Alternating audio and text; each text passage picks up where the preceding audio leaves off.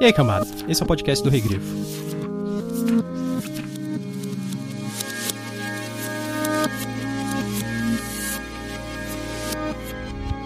Daqui a meia hora vocês serão guerreiros vikings, com um fiel réptil ao seu lado, ou estarão tomando chá com o deus Odin em Valhalla, com o traseiro marcado por dentes de dragão.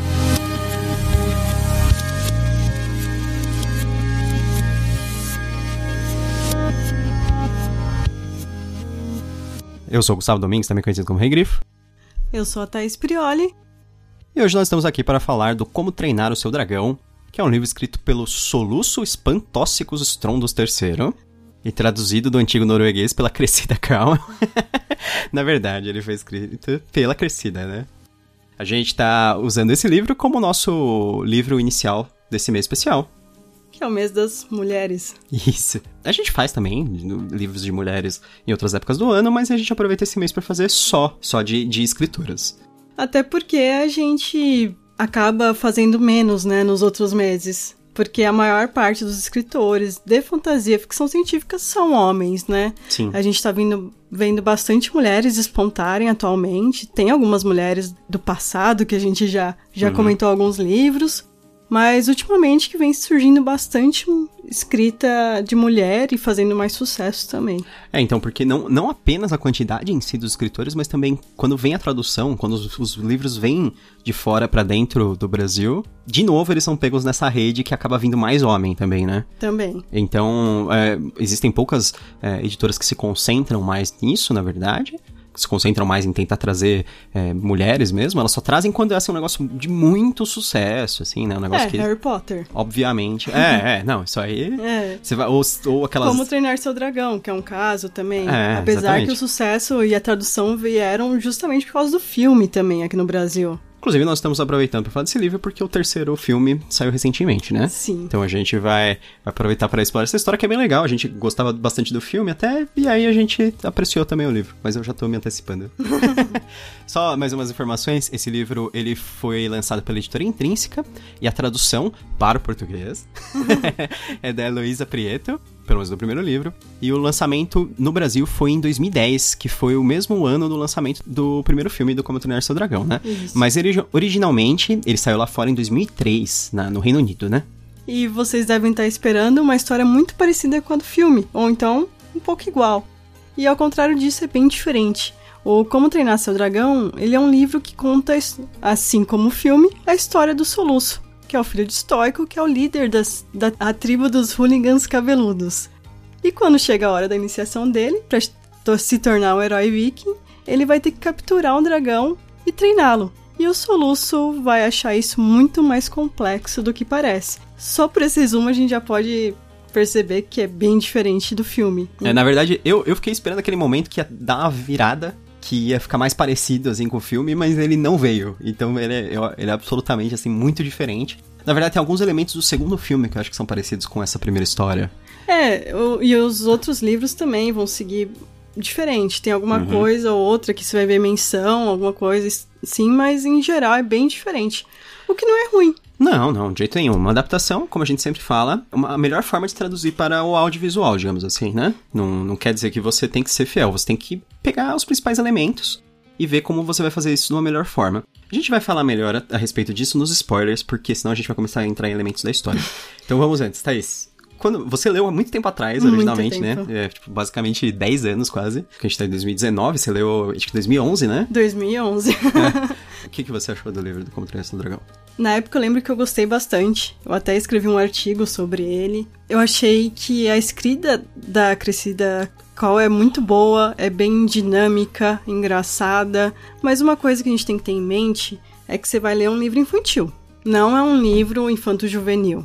E muita gente às vezes tem preconceito. O Gustavo mesmo demorou um tempão pra ler porque ele achava que ia ser muito infantil. Quando a gente fala um livro infantil, é um livro em que a história está escrita de uma maneira que as crianças possam compreender melhor. Não quer dizer que a história é melhor ou pior do que um livro é, juvenil ou adulto. A história é tão boa quanto. Apenas é escrito dessa maneira. Então eu lembro que eu gostei bastante. Eu pensei, nossa, isso aqui sempre que alguém me perguntar, ah, eu tenho um filho e, e o que, que ele vai gostar, uma filha? Ah, com certeza é como treinar seu dragão. Porque muitas pessoas falam assim, ah, eu tenho um filho de seis anos, o que, que eu indico para ele ler pra quando ele... Mas até 10 anos, 11... Sim, com certeza. Eu li esse livro em 2011, 2011 uhum. eu tinha uns 20 e poucos anos. Eu acho que pra uma, pra uma criança mais pequena é legal você ler junto, assim, sabe? Sim. Você, você ler pra ela, por exemplo. É, até a, a minha filhada, eu dei esse livro e quando ela era bem novinha, uhum. pra minha prima ler pra ela, né? Uhum. Muita gente indica, acaba indicando os livros que eu acho nada a ver. Tipo, ah, lê Mistborn. É, Como? criança, né? Pensa uma, você quando criança, se fosse ler esse livro, você, o que, que você ia achar, sabe? É, então, assim, eu gostei, mas você tem que ir com essa expectativa. É um livro simples. Né? É um livro simples para criança, com gravuras, uhum. com piadas que às vezes talvez as crianças não peguem, a gente pegue. É, essa é a parte mais legal, assim. Então, deixa eu falar então já o que, que eu achei, porque aí já complementa. Eu acho que. Eu gostei bastante do livro, ele me surpreendeu em muitos, muitos fatores. Um, de, um deles foi exatamente isso, que ele tem um humor duplo. Que eu acho que isso é meio genial. Quando você consegue fazer. A gente vê isso muito em filme, né? Quando você vai assistir, por exemplo, filmes da Pixar que é aquele filme que agrada às crianças e aos adultos, que é aquela história que ela é assim encantadora para criança e pro adulto ela é divertida também, porque ela você percebe que tem uma história assim, muito séria, assim, por trás daquilo. Eu acho que é a mesma ideia por trás desse livro. Eu acho que acontece, e isso é muito mais difícil de você fazer na forma de, de livro, porque o livro, ele é palavra escrita, né? Forma no audiovisual, por exemplo, no que a gente tá falando dos filmes da, da Pixar ou animações em geral, é muito mais fácil porque você usa muito visual para encantar as pessoas. Mas agora, quando, quando tá escrito, é, é, difícil. Você tem que usar muito humor, assim. Você tem que ter uma escrita muito habilidosa. E eu acho que ela tem. Eu acho que ela tem aquele humor inglês afiado, assim. Ao mesmo tempo, ele, ela faz um humor muito mais grosseiro, que é uma coisa assim de para criança mesmo, sabe? Que é. Ela mistura, mas é, você consegue achar engraçado, sabe? Sim. O pessoal em inglês chama de toilet humor, né? Que é tipo é, humor de. É tipo os trapalhões, sabe? Até hoje a gente vai achar engraçado. É, então. Por isso que eu acho que ele é um, um livro, assim, muito, muito bom, assim, porque fazer isso é muito difícil, assim. É difícil quantificar o, o quão complicado isso é isso, assim, você equilibrar um negócio para agradar adultos e crianças. Não que todo adulto vai adorar e vai achar maravilhoso o livro, assim, não vai achando que é um livro para adultos. Se você lê com uma mentalidade, com uma mente aberta e com, com, a, com a mentalidade de que é um livro para criança, provavelmente você vai aproveitar. Uns spoilers? Vamos.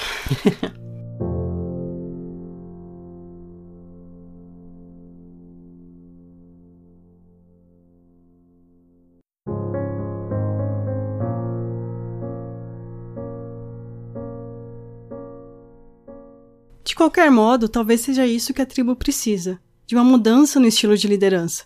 Porque a questão é que os tempos estão mudando.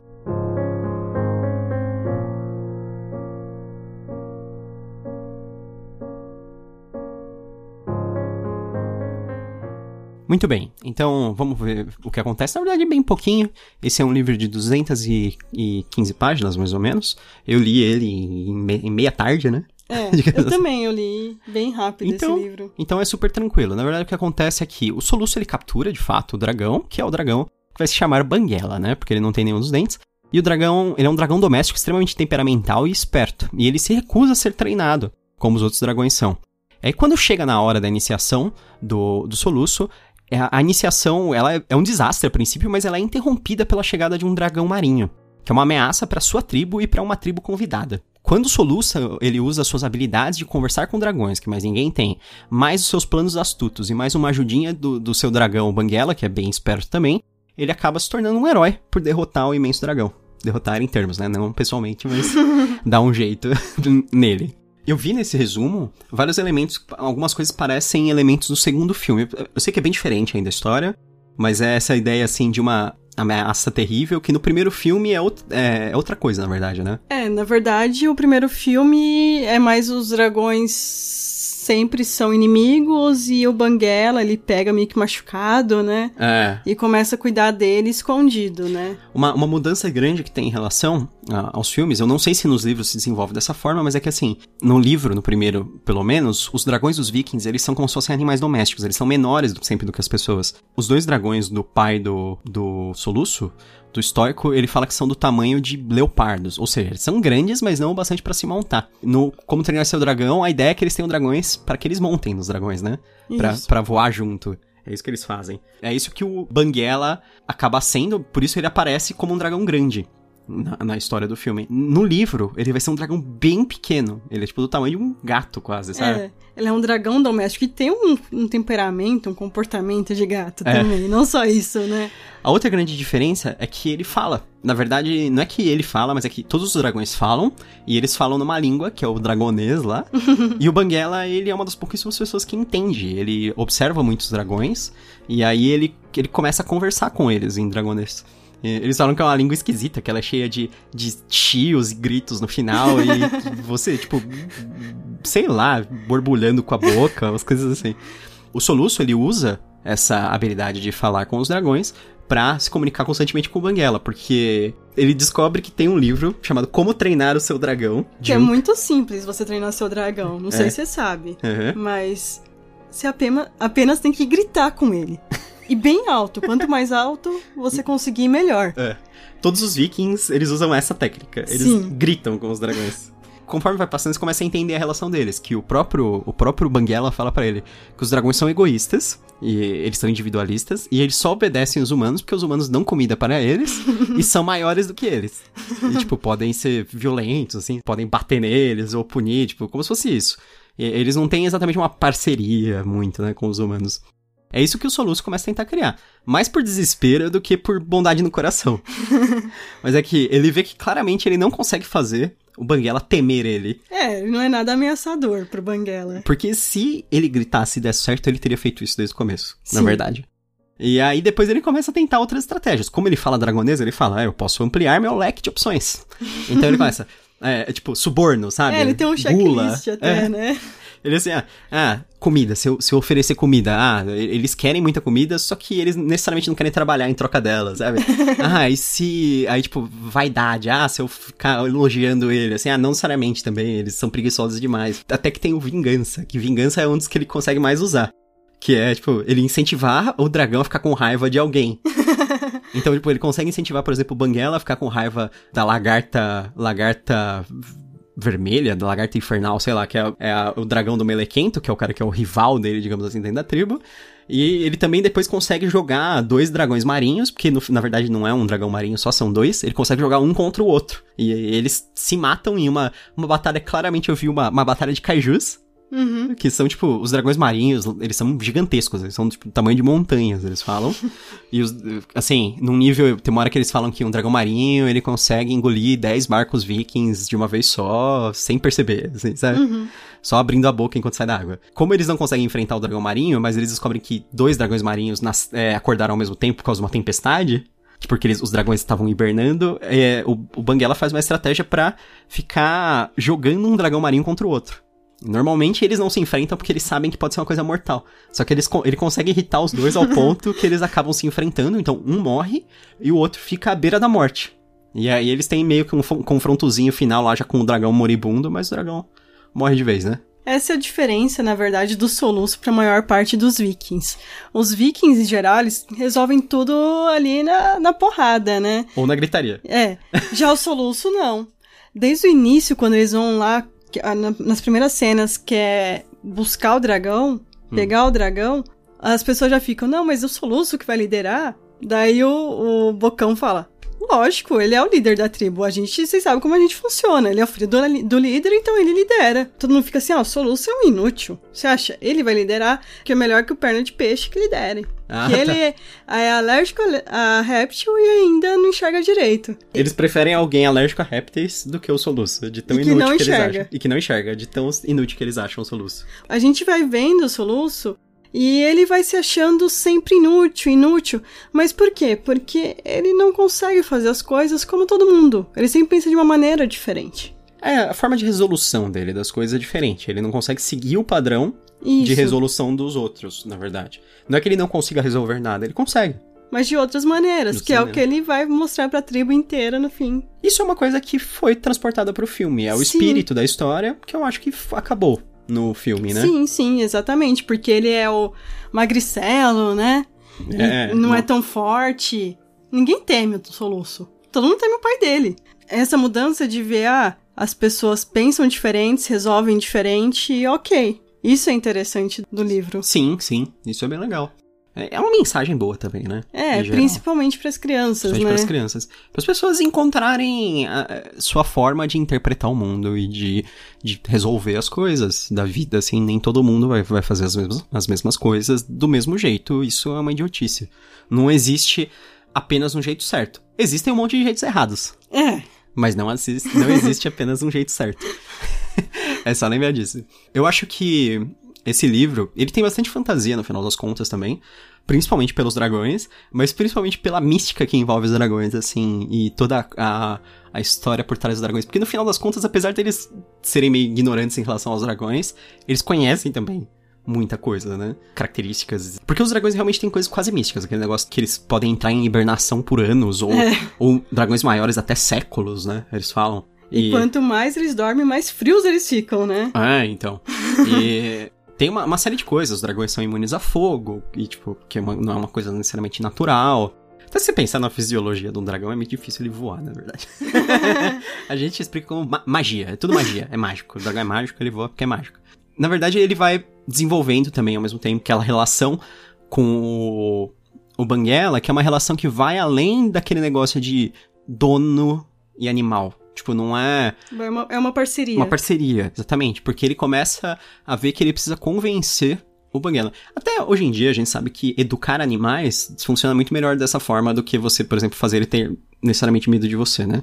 É, medo em geral não funciona nada. Não, né, em É, geral. igual- não só animais, né? Mas Ai, tipo, pessoas, né? pessoas. A gente sabe isso hoje em dia. Não, pode, pode até funcionar, mas ele funciona sempre de uma maneira imprática. O, o medo não é prático e não, não é uma solução confiável e no final das contas todo mundo fica triste. É, é muito melhor você conseguir negociar, é, falar os benefícios, os Sim. malefícios daquilo. Tipo, Mais ou menos isso, e sem falar que às vezes ele usa, tipo, meio que manipula um pouco, né? O, o Banguela também, aquela assim, ah, a gente vai lá, vai ter um uma competição de pesca.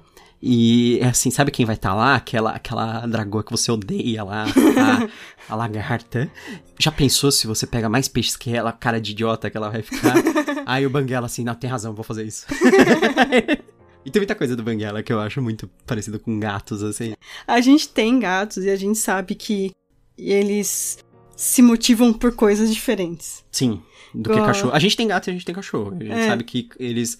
É, é totalmente diferente lidar com um com o outro, né? Pro incentivo. Isso. É. A gente tem um que é totalmente motivado por comida Ah, sim, e eles individualmente também, É. né? Isso quer dizer, ah, e o outro totalmente por carinho. então, tipo, é- é- cada um deles tem um amor muito mais forte por uma dessas coisas.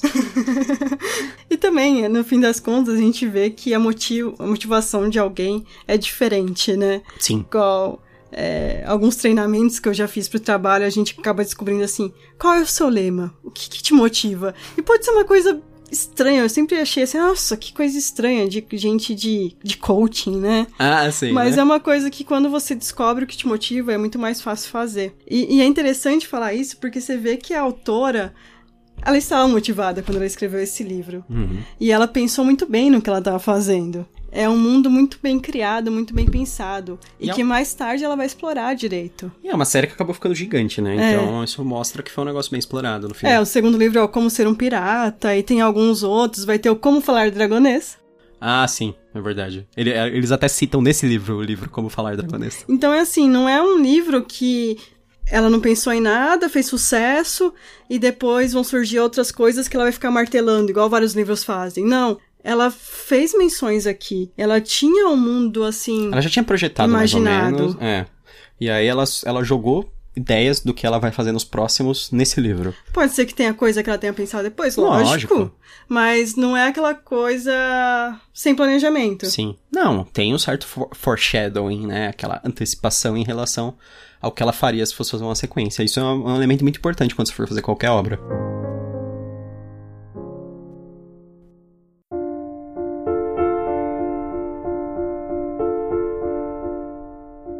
E aí, Thaís? Recomenda esse livro? Recomendo, como eu falei anteriormente, eu acho que é um livro que é ótimo para quem quer que crianças comecem a ler, ou então você quer ler para as crianças, eu acho que é um livro que qualquer criança gostaria de saber a história. Uhum. É um livro engraçado, com figuras, e também para adultos. Eu, eu li quando eu tinha. Não é só para adultos infantilizados Não. como eu. Eu li Para? quando eu tinha uns 22, 23 anos, e, e gostei muito. Tanto que eu li os outros logo em seguida. Você, leu um montão em seguida. Eu li, eu li cinco, cinco, ou seis, ou né? seis. Ah. eu- Mas faz muito tempo. Eu li, tipo, tudo em quase um mês, que é muito rápido. Esse aqui Sim. eu li em, em um dia, uma tarde você lê. Eu até falo isso na minha review. É, eu, eu literalmente li em uma tarde, meia tarde, né, na verdade. Porque quase. são mais ou menos 200 páginas, mas com, com a letra grande. Figuras. E, figuras. E o que eu acho interessante E é passa bem assim. rápido também, né, a história em si. Sim, eu não sei você, né, é lógico, as pessoas são diferentes, mas eu, quando criança, quando eu pegava um livro muito grande, me dava desespero. Angústia. Porque, uma, a gente não consegue ler tão rápido. E outra, você pensa, eu nunca vou terminar isso. É, você tem uma Aí perspectiva quando- muito bizarra, É. fantasiosa. Quando eu, eu pegava alguns livros menorzinhos e que é- tinham uma letra maior, por mais que parecesse grande, você via, nossa, já, já tô na, let- na página 30, nossa, que rápido, né? Uhum. E você vendo esse avanço, É, você tem um senso de progre- progresso muito melhor, né? isso. E eu me sentia muito mais motivada em ler dessa maneira. Olha, Uhum. eu terminei esse livro, ó que legal. Eu acho que esse livro. Vou fazer a minha recomendação já também. eu recomendo também, lógico. E eu acho que ele é um livro legal pra crianças, lógico. E se for pra uma criança muito pequena, pra você ler junto. Se você tem um filho, por exemplo, você lê junto, você lê pra ela, por exemplo. Lê um capítulo por noite. É muito rápido. É- talvez você consiga ler dois, sabe? Você vai avançando rápido na história. E é uma coisa bem legal de vocês fazer junto. Quem lê histórias pra criança é um negócio que sempre desperta muito interesse nelas. Todo mundo fala que a maior parte do- das pessoas que crescem pra ser leitores é porque, em geral, elas tiverem acesso a alguém que contava histórias. Não necessariamente alguém que lia pra elas, mas é, sabe aquela, uma- aquela pessoa da sua família que conta história? Pode ser uma avó, pode ser um tio, pode ser alguém contava histórias, a pessoa se interessa por essas histórias e aí ela depois acaba descobrindo as histórias através dos livros. Então eu acho que esse é um livro muito legal pra começar isso. Eu acho que pra um pessoal mais adulto, assim, pra adolescente, eu acho que aproveita bem ainda o livro. E Pra um adulto, se você quiser curtir só uma coisinha assim, bem leve, descontraída, eu acho bem legal também. É igual ver um filme da Pixar. Exatamente. Sempre vai trazer alguma coisa nova, independente da sua idade. Ou da DreamWorks, tipo Como Treinar Seu Dragão. É, exa- exatamente. Hoje eu tenho uma recomendação extra. Pra quem gosta de Como Treinar Seu Dragão, quem gosta das animações, etc., assistam na Netflix uma animação que a gente assistiu recentemente, que é O Príncipe Dragão.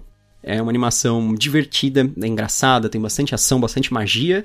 E a gente gostou pra caramba, assim. É, ele é descontraída, despretensiosa, não, não pretende ser um épico, mas ela acaba sendo épica. É bem legal, assim. É, um outro livro que eu acho bem interessante pra quem gostou. Tem cinco livros das Crônicas de Spiderwick. Ah, são sim. bem curtinhos, são bonitos, capa dura. Cada um tem mais ou menos umas 100 páginas, que é do Tony de Terlizzi e da Holly Black. Eu lembro que quando eu, eu assisti o filme eu gostei muito. Ele é bem legal, o filme é legal, né? E, e o, o livrinho também é legal, é nesse mesmo estilo de ter figuras, de ter um avanço rápido e a criança achar, nossa, que legal, eu consegui ler um Sim. livro. Gamificação da leitura. você o tá fazendo a gamificação. da leitura. Você tá- Exatamente. você cria um senso de progresso que deixa a pessoa viciada. É. então é isso. Viciando seus filhos em, leitura. leitura. Então é isso. Eu espero que vocês tenham gostado desse episódio. O nosso próximo episódio vai ser sobre o livro O Alto da Maga Josefa, Da Paola Siviero. que foi lançado pela Dame Blanche. Infelizmente a gente só tem e-book ele. Gostaria muito que tivesse uma Versão, versão física, que é um livro muito legal. Eu já li, o Gustavo tá começando a ler. É, tô bem avançado já, mas. E É, eu recomendo a leitura, caso você ainda não tenha lido. Se você quiser ler rapidinho, dá tempo pra gente pro próximo Isso. podcast. E é muito barato, é tipo 3 reais, sério. Isso, Tá se de graça. Se você for ler no aplicativo do, do- da Amazon ou no Kindle, Isso. mas o livro é esse valorzinho aí. Então, mas vale demais, assim, vale muito a pena. É, eu vi umas avaliações lá na Amazon falando assim, nossa, eu queria pagar mais por esse livro. Ele vale muito mais que Vale, isso. vale. E realmente, tem muitos livros que a gente não consegue pagar o quanto ele merece. Sim. Mas de fato. Então é isso. Até a próxima. Tchau, tchau. Até mais. E bem-vindos a Canavial.